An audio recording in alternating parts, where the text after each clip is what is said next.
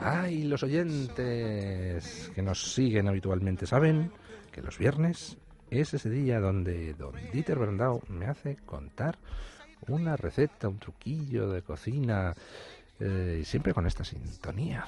Solo milo asado con patatas fritas, sesos becos hígados, liebre, chateaubriand. Y como estamos en Navidad, pues hemos decidido que hoy le vamos a devolver la jugada. Don Dieter Brandau, ¿qué tal está usted?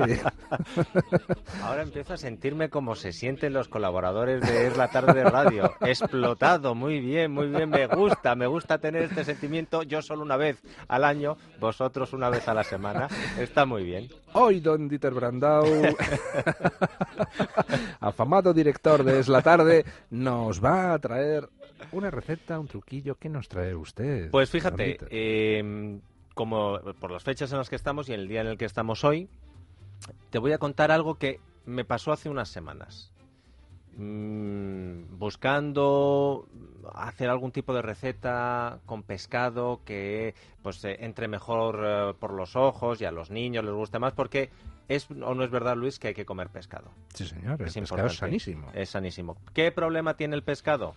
Las espinas y que a los niños y al papá, cuando llegan ya para cenar cansado, pues oye, haces el pescado y como que es un poco más laborioso y tienes que estar con las espinas y tal. Hay otro tipo de pescados que vienen sin espinas. El congelado te lo limpian todo, pero hombre, No, es lo mismo, ¿no? Es lo hombre, mismo. no digo yo que no haya que comer eh, pescado congelado de vez en cuando y demás.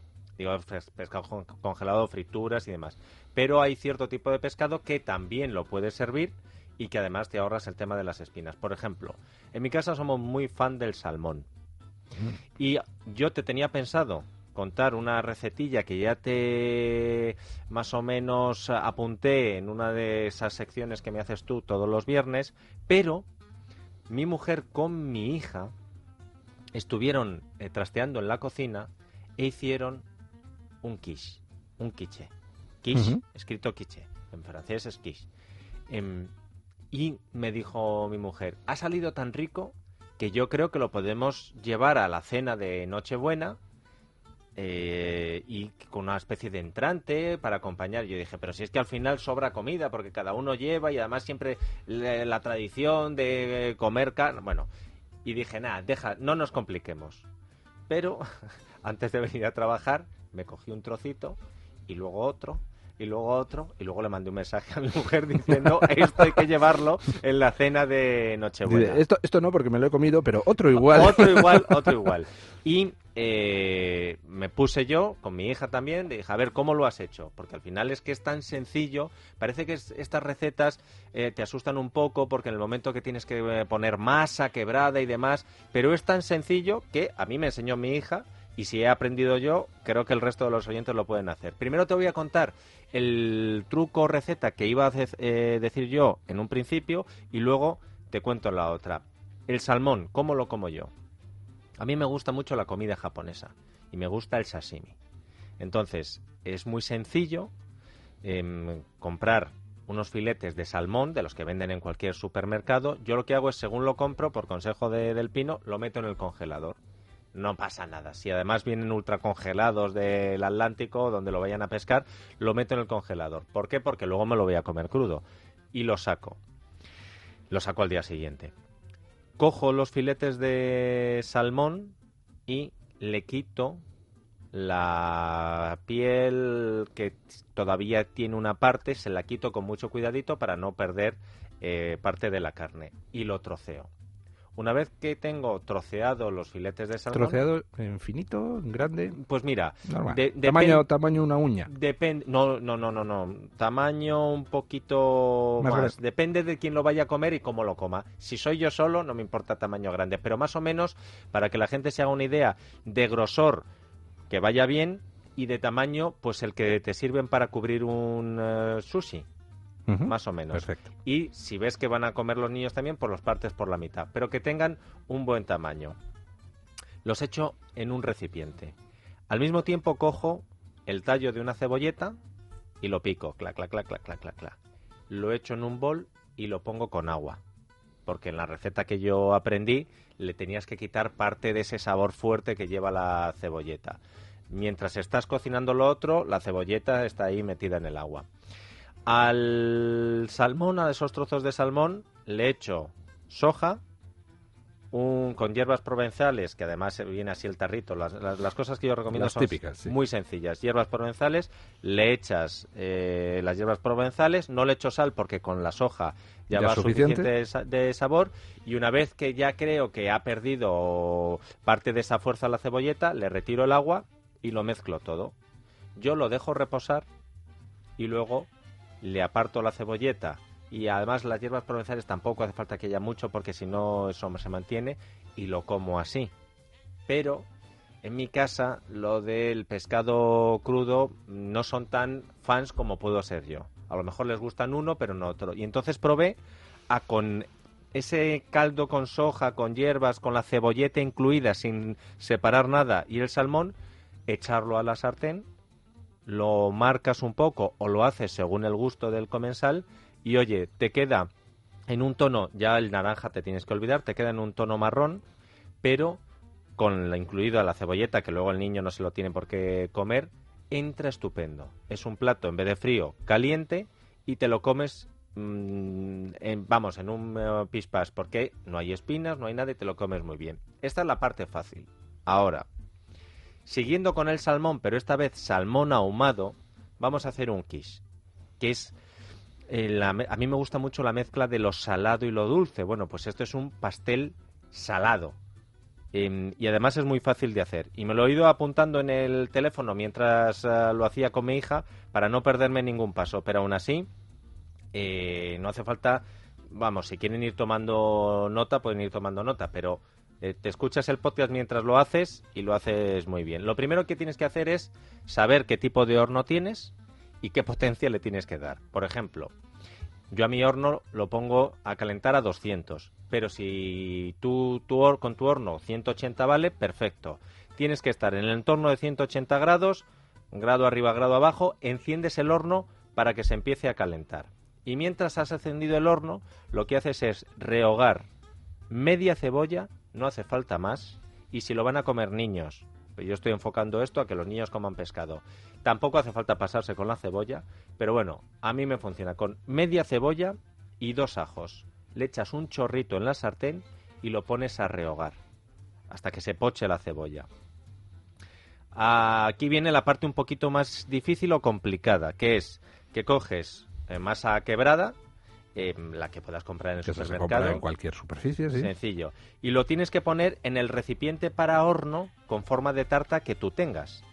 Muy importante. Y aquí está la diferencia en cuando me sale bien y cuando me sale mal. A mí, como el recipiente de horno es un poquito más grande que la forma de la masa quebrada, tengo que coger un rodillo y poquito a poco amasar para ampliar la superficie de la masa quebrada. Cuando lo pongas en la ¿En el recipiente? en ¿En el, el molde? recipiente del molde, muy importante, tienes que estirar para hacer un borde lo suficientemente amplio de esa masa en el interior del recipiente para que cuando tú vayas a volcar lo que luego volcaremos no se salga por un lado y por el otro. Porque qué pasa si se sale? Pues que esa masa eh, se va a hacer en el recipiente por fuera y luego a la hora de despegar el quiche te va a quedar un trozo, vas a tener que tirar de cuchillo y Y entonces se te desmorona todo. Efectivamente. Que en parte es eh, lo que me pasó a mí la, la última vez. Así que poquito a poco le dedicas tu tiempo, le vas haciendo ese un molde de tarta con ese recipiente y con esos bordes arriba.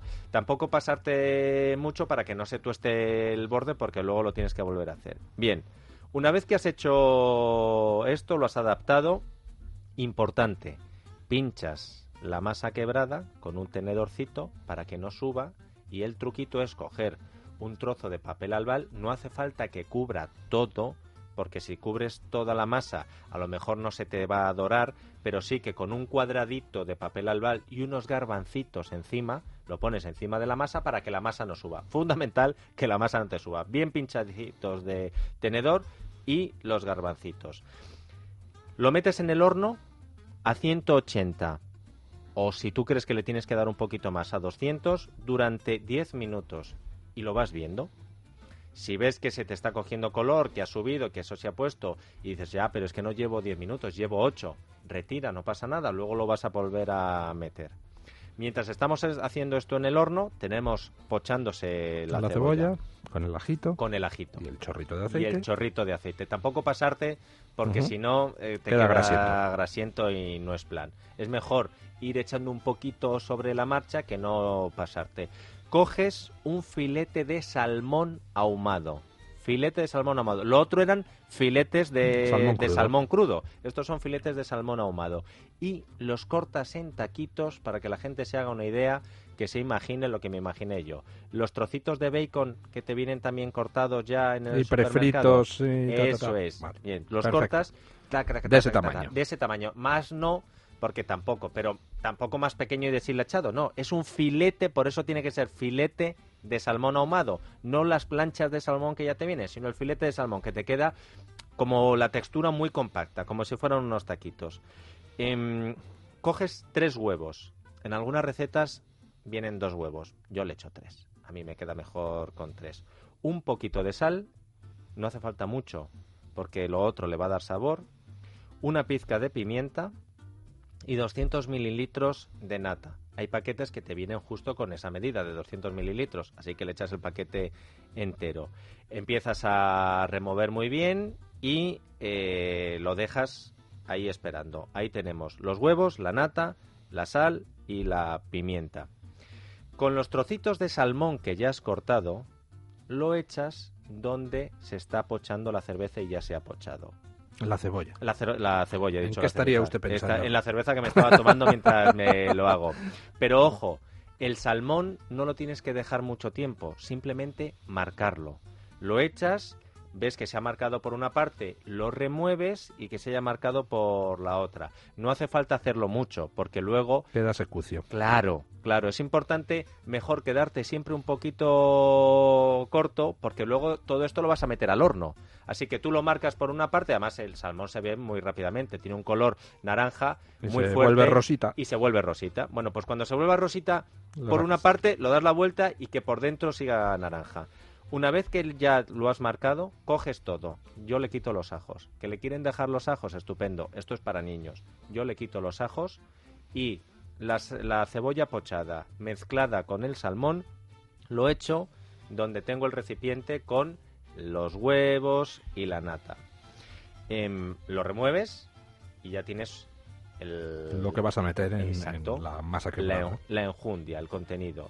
Y aquí es donde eh, tienes que hacerlo con un poquito de cabeza. Sacas del horno el recipiente Con la masa quebrada, que ya se ha dorado un poquitito sola y tal. y, y además ha cogido una consistencia en los bordes que tienes, pues eso, como el recipiente de una tarta. Como todos nos imaginamos las tartas caseras, las American Pie y demás. Bueno, y ahí lo vuelcas sin, con el cuidado de que no se te desparrame por fuera, sino que como has cuidado los bordes que le has hecho a la masa, te ha quedado un recipiente de pasta, lo vuelcas y lo eh, distribuyes para que no solo haya salmón en una parte, sino que haya en la otra. Si te ha quedado bien, si no se te ha desparramado y te ha quedado la nata por encima del salmoncito, tú luego lo vas a meter con mucho cuidado al horno 20 minutos, 20 a 180 y te va a cubrir, te va a tener una consistencia de una tarta por debajo y por encima una capa de ese huevo, de esa nata cubriéndote el salmón. Lo sacas, lo dejas enfriar un poquito, si quieres lo comes caliente, si no, lo puedes comer al día siguiente perfectamente, lo dejas incluso fuera de la nevera y te lo comes y está riquísimo. Pues fíjense ustedes lo que es tener hambre de balón. Le digo que nos dé una receta y nos ha dado dos recetas y al menos seis truquillos que yo haya contabilizado, desde lo del tenedor, el reborde de la masa quebrada. Ah, listo, ¿eh? No es hambre de balón, es hambre. Porque estar contándote esto y pensar que me está esperando en la mesa el, el kiss que hemos hecho, no, está muy sencillo. Ahora, lo siguiente será el de pollo, porque el de salmón está muy rico. Pero con pollo me han dicho que está también estupendo. ¿eh? Eso, Emplazado que eso será para otro, para otra noche buena, Luis. Muchas gracias, don Dieter.